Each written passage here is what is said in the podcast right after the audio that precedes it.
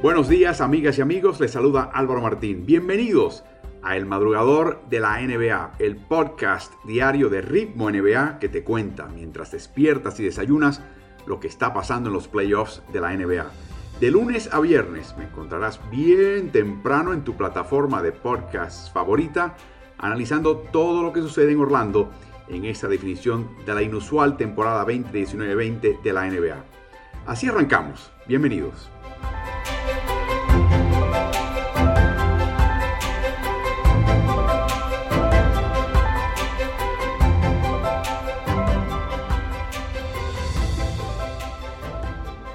Qué partido el de anoche en finales de NBA, el tercer partido que gana Miami 115-104 para dar su primera victoria, su primer campanazo en estas finales 2020.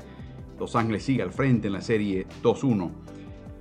El técnico exposa de Miami anunció junto antes de la atención a los medios que no jugarían ni Goran Dragic ni Bama Adebayo en este tercer partido. Adebayo había salido a lanzar al aro con sus compañeros, lo que le dio esperanza a la Nación Heat de que quizás Bam jugaría, pero dijo Spolstra que han mejorado en el proceso de recuperación de sus lesiones, pero que no estaban en condiciones de retornar. Dragic ya ha colocado peso en su pie izquierdo lesionado, lo que apunta a la posibilidad, pero no me refiero a una probabilidad, de que retorne antes de que termine esta serie. En el caso de Bam, parece que su retorno es inminente tan temprano como el cuarto partido el martes. Spolstra abrió con el mismo cuadro que en el segundo partido que dejó a Miami enfrentando un déficit de 6 puntos tras el primer cuarto. Pero esta vez se colocaron en la ofensiva de five out, que es la que mencionaba, que es la variante de este equipo sin Bama de Bayo, donde se colocan los cinco jugadores alrededor de la media luna y están buscando la posibilidad del triple o la penetración de uno de ellos con la cancha totalmente abierta. En este caso, la diferencia de este partido es que penetraron mucho más. He estado gritándole a la pantalla del televisor a Duncan Robinson que penetre, que si le quitan el triple, él tiene la tendencia de pasar al costado, si viene a la marca, pasar entre, antes de que llegue a la marca por el medio de esta, pero nunca se le ha ocurrido a él penetrar. Le están dejando la penetración completa. ¿Por qué? Porque 89% de los intentos de Duncan Robinson esta temporada en NBA eran de triple.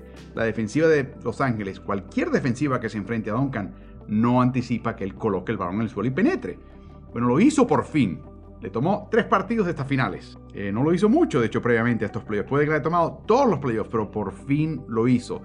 Lo hizo en tres ocasiones cuando le quitaron el triple en el primer cuarto, asistiendo en un triple a Jake Crowder y luego anotando un doble ese tipo de situaciones, de las cosas que sacan de casillas y de concentración a la defensiva que tenía un esquema, una manera de marcar a este equipo y, asumía ciertas cosas. Y en ningún momento Los Ángeles asumía que Duncan Robinson iba a penetrar. Así que por fin apareció ese aspecto de su juego y fue un buen augurio para él y para su equipo. Ofensivamente, Lakers halló en un hoyo de 8 puntos temprano y comenzaron a apresurarse cometiendo muchos errores, 10 en total en el primer cuarto que le costaron 11 puntos, 4 de ellos de LeBron James que le costó a Los Ángeles esos 4, 8 puntos en total. Y Anthony Davis no lo marcaron distinto con una excepción. Esto ha pasado esporádicamente en estas finales, pero aquí lo vimos desde el saque, desde el principio, desde el balón al aire. Y es que Jay Crowder se puso a enfrentarlo. En otras palabras, en vez de colocarse detrás de Davis, entre Davis y la canasta, se colocaba enfrente de Davis y obligaba al jugador de Miami, particularmente LeBron James, que lanzase el pase por encima de Crowder a las manos de Davis cuando el aro estaba muy cerca de ellos. O sea, tenía que ser un pase sumamente preciso y obviamente esos pases no vinieron.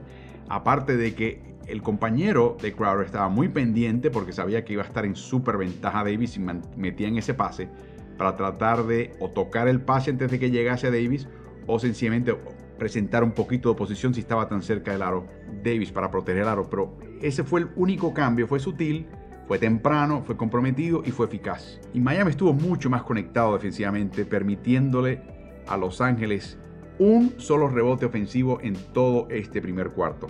De hecho, Miami llegó a sacar ventaja de 13 con 4-16 por jugar y ahí insertaron a Solomon Hill, que le dio un par de minutos de descanso a Butler mientras el Heat concedía cuatro puntos de ventaja. Así que intercambiaron cuatro puntos de ventaja por dos minutos de Solomon Hill para que descansase Jimmy Butler. También entró Kendrick Nunn, quien cometió dos pérdidas en espacio de tres posesiones y el resultado de esas dos pérdidas es que LeBron James terminó en la línea encestando cuatro tiros libres.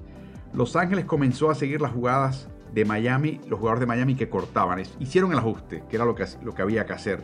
No era exactamente el plan de defensivo al principio del partido, pero hicieron ese ajuste dentro del partido. Y le tomó un tiempo al hit leer esa táctica e intentar triples sin un defensa de Los Ángeles cuando se, replegaban hacia la llave el defensa de Los Ángeles. O sea, tires el balón, alguien de Los Ángeles está cuidando el corte, se replegaba ese jugador y siempre había un compañero en el ala abierto para un triple más o menos abierto. Miami le tomó tiempo, seguía insistiendo a ver si me podía meter el pase al jugador que cortaba y, en ese tiempo que trataban de insertarlo y no lo intentaban a veces, ya hacía rotación eh, Los Ángeles y le quitaban el triple abierto al compañero en un costado. Pero Miami le tomó el pulso a ese cambio de Los Ángeles también. Anthony Davis terminó el primer cuarto, escuchen esto, sin puntos, sin intentos de campo, sin intento de tiro libre, sin rebotes y con dos faltas personales en casi 8 minutos de juego. Para el absoluto olvido. 10 pérdidas de Los Ángeles Lakers en un primer cuarto es la mayor cantidad que cometió ese equipo en un primer cuarto en esta temporada y playoffs. Y de hecho, iguala la mayor cantidad en cualquier cuarto de temporada regular o playoff, o debo decir, en cualquier cuarto de finales de NBA por cualquier equipo, desde que se empiezan a cotejar las estadísticas en el año 96-97 de la jugada por jugada. Así que 10 pérdidas en un primer cuarto no se había visto o se había igualado solamente en una ocasión previa en partidos de finales en un primer cuarto del año 96-97. Ya en el segundo cuarto Miami perdió el tino de sus triples, cerraron el primer cuarto fallando sus últimos cinco intentos y comenzaron el segundo fallando sus primeros tres de triple, hasta que Jay Crowder encestó desde la esquina izquierda. El regreso de Jimmy Butler a la cancha le permite a Miami penetrar con mayor seguridad atraer faltas personales e ir a la línea del tiro libre con el reloj frenado. Eso es una táctica muy importante para Miami que va a empezar a quemar más y más eh, su rotación especialmente chica. Butler se convirtió en el armador del Miami. El armador que este equipo desesperadamente necesita con Goran Dragic fuera y con Kendrick Nunn ineficaz y quizás muy joven para el paquete. Butler atacó a Danny Green y lo sacó de la cancha atacó hasta Anthony Davis, que tenía dos faltas personales. Defensivamente, el ajuste principal de Miami, aparte de enfrentar el poste bajo, como les mencionaba, fue conceder el triple esquina en el costado débil. Léase. El balón está en un costado de la cancha, Los Ángeles en ataque, en ofensiva. Se arma esta zona de Miami. Y en el segundo partido, primer y segundo partido, pero particularmente en el segundo partido, Miami estaba concediendo penetración, y cuando la defensiva interna, la línea de atrás de la zona de Miami, cerraba, había alguien abierto en el dunker spot, la guarida del pirata. El jugador interno que se coloca en ese pequeño, esa pequeña área debajo del extremo del tablero, esperando la rotación contraria para que se la entreguen y la vuelca y la siembra. Eh, esta vez marcaron en la guarida del pirata y concedieron el triple en el lado débil, en el, en el costado contrario a donde estaba el balón originalmente de Los Ángeles. Básicamente dijeron, ese es el veneno que voy a escoger en este partido. Y saben qué, en general le funcionó. En este partido les funcionó. Así que fue una, un ajuste en este partido muy notable. Los tiros de Los Ángeles, del Dunkers Spot, lo que llamo yo la guarida del pirata, esa área eh, debajo del tablero calladito en ambos costados, eso desapareció por lo general en este partido. Después de un minuto pedido por Frank Vogel, LeBron James comenzó a marcar a Butler tan temprano como el segundo cuarto. O sea, qué honor le otorga Vogel y James a Butler y qué partido estaba teniendo Jimmy para forzar ese cambio. Hubo un par de sorpresas en este cuarto por parte de Miami. Duncan Robinson jugó casi 10 minutos del segundo cuarto, mientras que Tyler Hero jugó solamente 3 minutos y medio, pese a que LeBron James cazaba una y otra vez a Robinson en el intercambio de marcas para poder enfrentar a Duncan y sacarle provecho.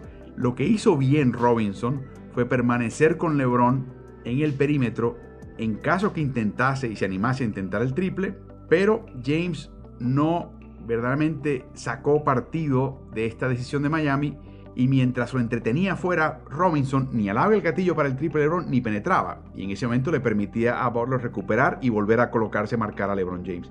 Y Duncan Robinson regresaba a marcar a su jugador. Ese intercambio que le tomaba tiempo a Miami no lo aprovechaba LeBron James. Era o atacas, atacas con la penetración a Robinson cuando se te coloca enfrente, o pasas a tu compañero en lo que Robinson llega. Pero ni una ni otra, ni fu ni fa en este sentido, en este partido. No estuvo fino en este partido LeBron James pese a su enorme producción estadística. La categoría de rebotes la ganó Miami en este segundo cuarto 12 a 9. De hecho, en la primera mitad, Miami improbablemente encestó 5 puntos en segundas oportunidades y Los Ángeles 0. La categoría en la cual han estado matando al hit. Fue todo lo contrario en esta primera mitad. Yo sé que Miami coloca 5 tripleros, pero yo colocaría más, si, sobre todo si Davis tiene problemas de falta, colocaría más la combinación de Howard y James en cancha juntos. Los Ángeles sencillamente no tenía reboteador o protector de aro con un Davis que estaba tratando de evitar que le cobrasen una tercera y cuarta falta personal. La tercera se la cobraron en el segundo cuarto y la cuarta al principio del tercer cuarto. Esa cuarta falta de Davis a inicios del tercer cuarto desembocó en una penetración de Myers Leonard hasta la clavada con un Davis meramente observando, defensiva de matador. Dejarlo en cancha con esa actitud no era buena idea. Davis forzó un triple que erró y Tiger Hero tomó ese rebote y encestó un triple que le dio 12 puntos de ventaja a Miami y obligó otro tiempo pedido de Vogel. Y le tuvo demasiada confianza a Vogel a Davis. Davis estaba demasiado cauteloso en este partido, como hablaremos más adelante, sobre todo en el último cuarto. Miami continuó efectuando acciones de lo que llaman la ofensiva pistol, la ofensiva pistola, donde se colocan dos externos en un costado y típicamente un interno en la punta, y los externos obligan o presentan la posibilidad de intercambio de marca del contrario, sacando provechos o en penetraciones, en pases al poste que está arriba desmarcado o en disparos de triple si alguien tiene espacio. Múltiples opciones en una jugada en el costado, cerca de la lateral, en un costado de la cancha. Davis, que pasó gran parte del tercer cuarto sencillamente como señuelo en este partido, con André Gudalin en, en momentos retirándose para darle espacio en el triple. O sea, lo de Gudala fue algo irrespetuoso. Era, estás teniendo un mal partido, Anthony. Te voy a retar a que te atrevas a tirar un triple con el partido que estás teniendo, sin producir nada, ni un rebotito, nada. Atrévete a tirar un triple. Y se replegaba hacia la llave. Y Davis en, generalmente no alaba el gatillo. De hecho, hubo un momento, sin embargo, en que tuvo un doble en retroceso. Davis tuvo un robo y tuvo una volcada, una clavada en rebote ofensivo y además después tuvo una asistencia. Fue el mejor momento de Davis en la cancha y fue un parcial de 7 a 0 de Los Ángeles, pero el resto del partido, Anthony Davis desapareció. Jimmy Butler descansó un total de 55 segundos en la segunda mitad. Todos esos 55 segundos al inicio del tercer cuarto. De ahí de adelante encestó 21 puntos, sumó 5 rebotes, tuvo 7 asistencias y además repartió 2 tapas. En una segunda mitad, repito, 21 puntos, 5 rebotes, 7 asistencias, 2 tapas, solamente en la segunda mitad. Dijo Eric Spolstra que Butler está en la percentila más alta en la NBA en cuanto a acondicionamiento físico y ayer, anoche, lo demostró hizo lo más difícil para alguien con su experiencia, tipo de biotipo y habilidades. Jimmy Butler se convirtió en el armador del Miami Heat, aún dentro de este esquema ofensivo del five out. Y Miami fue inteligente y sutil.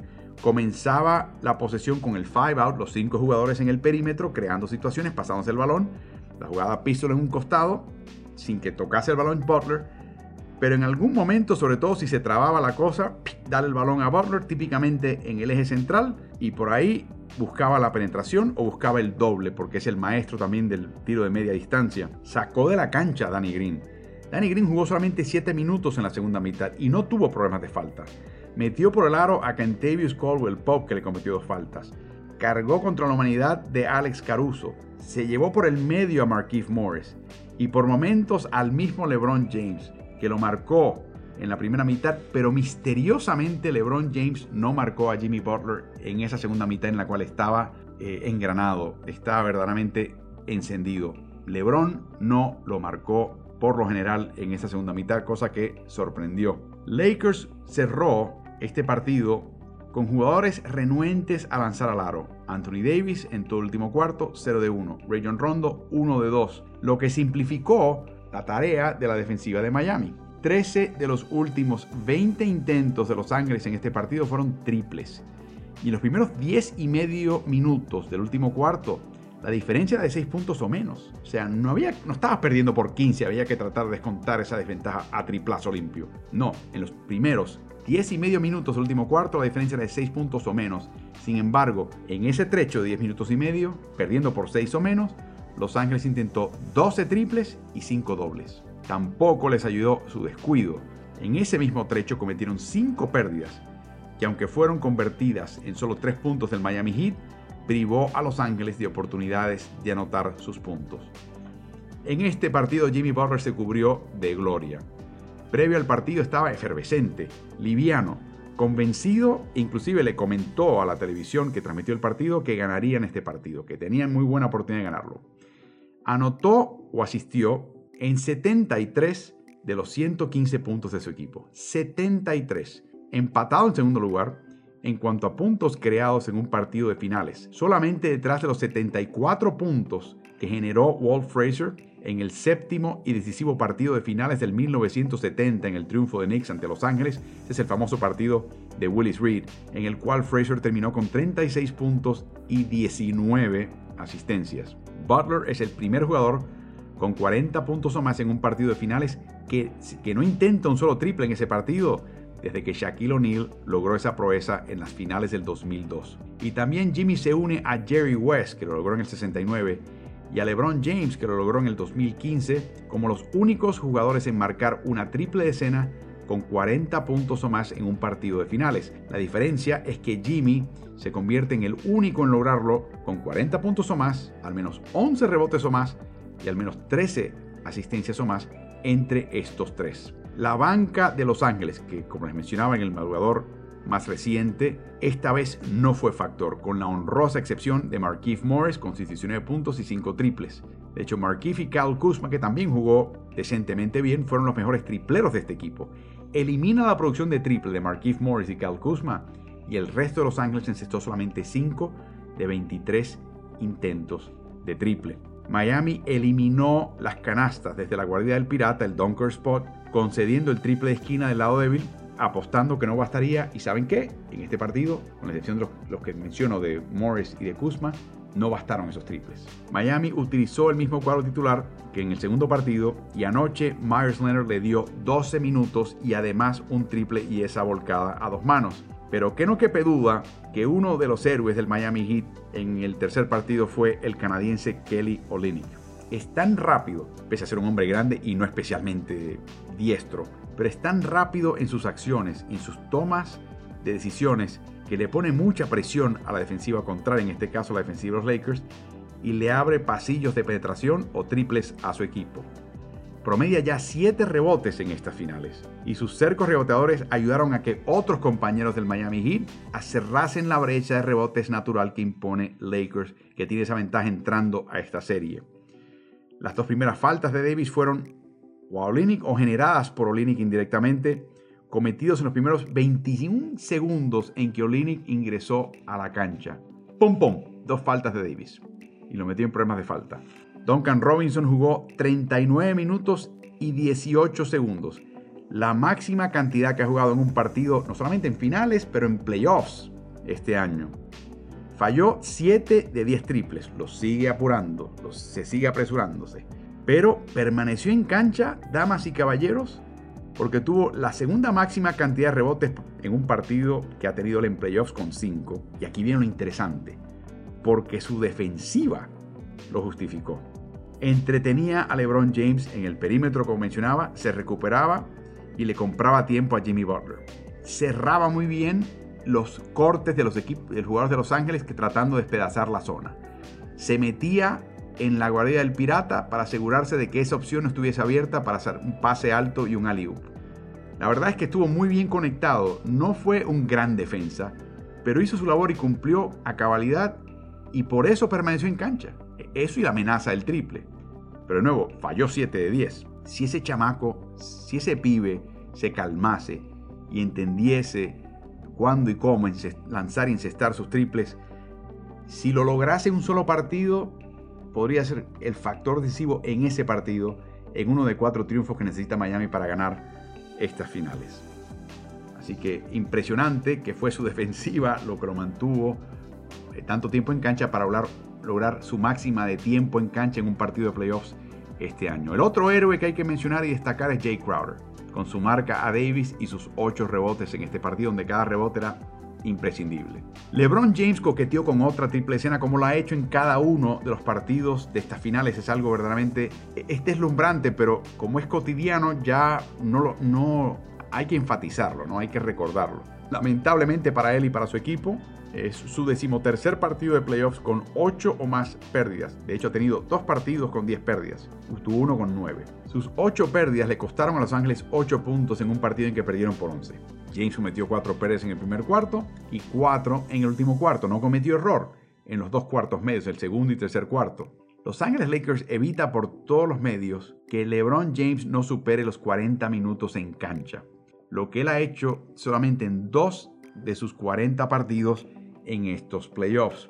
En el último cuarto y la segunda mitad en general, como les mencionaba, pudo haber penetrado, sobre todo cuando se presentaba Duncan Robinson en intercambios de marca, pero no lo hizo. LeBron James terminó este tercer partido intentando solamente 6 tiros libres. Todo esto en una noche donde Anthony Davis estaba defenestrado y no iba a atacar el aro. Alguien tenía que hacerlo. LeBron era la persona indicada. Tuvo oportunidades con Duncan Robinson y no lo hizo.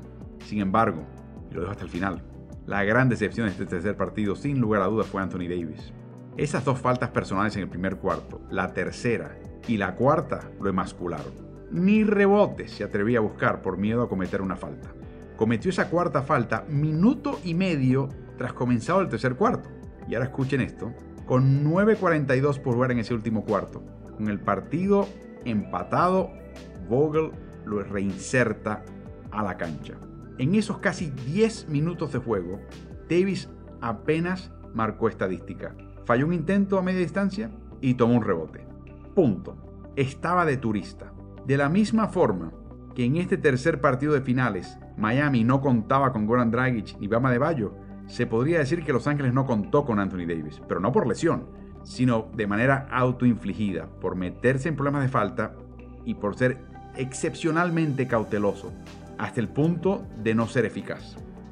No sé si se repetirá esto, pero y no sé si lo que voy a decir es cierto o no, pero quizás sea, el momento de decir que Los Ángeles no puede ganar sin un Anthony Davis enchufado y productivo. Su historial en Orlando, sin embargo, tras partidos modestos, augura una explosión de parte de Davis en el próximo partido. Tras quedarse en 14 puntos en una derrota contra Toronto en uno de esos 8 partidos clasificatorios, en su próxima salida se enfrentó a Utah y les espetó 42 puntos. Después de anotar 18 puntos en el cuarto partido contra Portland, y es verdad que jugó poco, salió al quinto partido en la primera vuelta de esos playoffs y les marcó 43. Así que ya para este partido del martes podría estar de, vuelta por Miami Bama de Bayo, no va a estar al 100%, pero va a ser capaz de contribuir en defensa y rebotes y darle un poquito más de balance ofensivo y alternativas al Miami Heat. Antes del salto inicial de anoche, los expertos pronosticadores de las casas de apuestas decían que los apostadores pensaban que Miami perdería este tercer partido por 9 puntos. Y Miami terminó ganando. Es la octava ocasión que el Heat gana un partido en estos playoffs entrando a los partidos como desfavorecidos, según las apuestas. 8 en total, están a un triunfo bajo estas condiciones de la marca que estableció los míticos Houston Rockets de 1995 entre las últimas 30 finales de NBA. Ese equipo de Houston fue el que provocó el lema de no subestimar el corazón de un campeón. Pienso que Los Ángeles Lakers aprendió en esta derrota a no subestimar al Miami que no tiene sus figuras. Veremos si el martes en el cuarto partido de finales la actitud del campeón del oeste refleja esta nueva realidad. Les recordamos que si les gustó este podcast, por favor, denle la más alta clasificación en su plataforma de podcast para que tenga un más alto perfil y más personas tengan la oportunidad de escucharlo. Y sus sugerencias, comentarios y preguntas siempre están bienvenidas. Señalen que lo quieren escuchar en el podcast. Lo pueden enviar por redes sociales a través de arroba ritmo NBA o también eh, lo pueden enviar en la casilla de ritmo.nba smartsports.com en la página de Smart Sports y de esa manera podemos ya empezar a incluir esas preguntas y comentarios, obviamente directamente relacionados a estas finales, en los próximos podcasts. Agradecemos, por supuesto, su compañía y veremos qué, nos, qué sucede en este cuarto partido de las finales NBA 2020.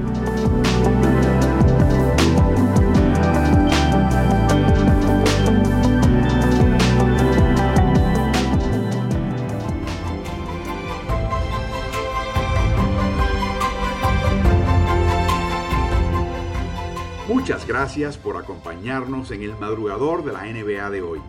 Si te gusta este podcast, acuérdate de calificarnos en la plataforma en la cual nos estás escuchando. Quiero invitarte también a que te suscribas a nuestro newsletter de la NBA que publicamos cada jueves por la mañana. Te llega directo a tu bandeja de entrada en tu casilla de correo electrónico y es totalmente gratuito. Regístrate en nuestra página web smartsports.com. Que tengas un muy buen día de NBA. Hasta mañana.